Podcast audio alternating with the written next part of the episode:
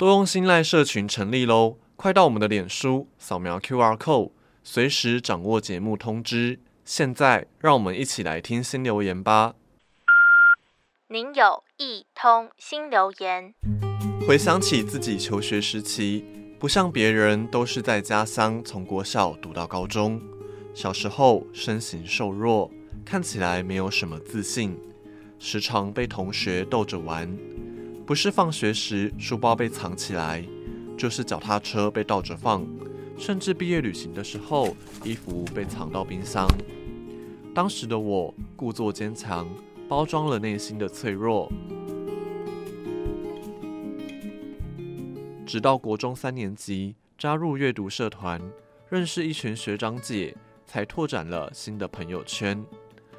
要填高中志愿的时候，有位学姐就鼓励我。如果不喜欢所处的环境，其实可以选择想要的环境，机会跟命运都掌握在自己手中。后来，我选择了他推荐的学校，把握机会参与课外活动和志工服务，充实自己，把自信找回来。到现在，我都很感谢当时鼓励我的学姐，让我接触的环境有更多的可能。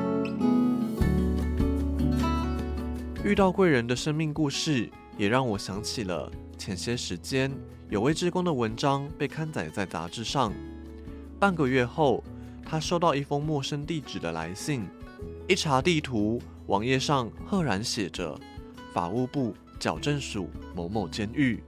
打开信，原来是一位年龄和他差不多的同学写来的回馈信。那位同学在信中说，读了你的文章，确实就像你所说，每个人都被时间的巨轮推着走。虽然想要平安喜乐地度过每一天，但又有心魔与诸多事考验着我的智慧。我是因贩毒被判刑二十三年，可以说整个青春黄金岁月都毁于自己的手中。这位狱友很遗憾，没有早一点接触好书。然而，监狱是个大染缸，不像社会一样能选择。他也诚恳地说：“生命中很多事，懂便得救，不懂就只能轮回。”狱友也提到，最近的困扰是戒烟。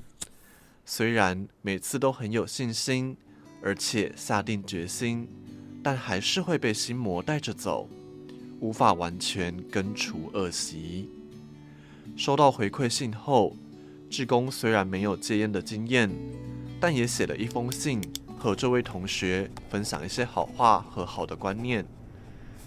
志工分享了证严法师曾经说过：“戒烟是一个人意志力的呈现。一个堂堂六尺之躯的人，难道抵挡不了三寸烟吗？”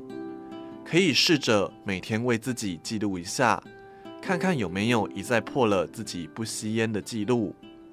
开头总是难，但如果有心想戒烟，就是一个善念。志工也鼓励这位同学，只要有一秒钟的善念想要戒烟，并把善念拉长到十秒。如果一整天都没有吸烟，那不就是将这善念延长了八万六千四百秒了吗？想一想，多么值得为自己嘉奖啊！不知道这位狱友看到志工回馈信的时候，会有什么样的心得？他看到信中的字里行间时，会有什么起心动念？做了哪些改变？不论是一个字、一句话、一篇文章，我们永远不会晓得。某年某月某日，自己说了哪一句话，打了哪一段文字，会对他人起了什么样的涟漪？把握每一个能够和别人分享的机会，或许我们都可以成为你我生命中的贵人。